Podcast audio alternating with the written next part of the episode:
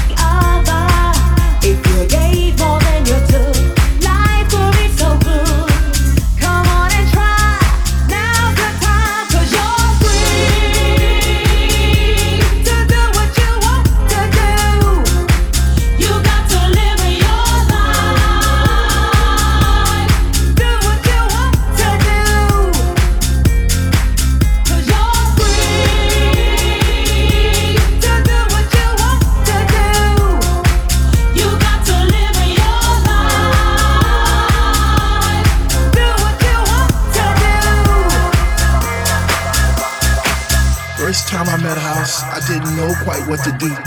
I'd wake up in a cold, hot sweat, wondering was it true?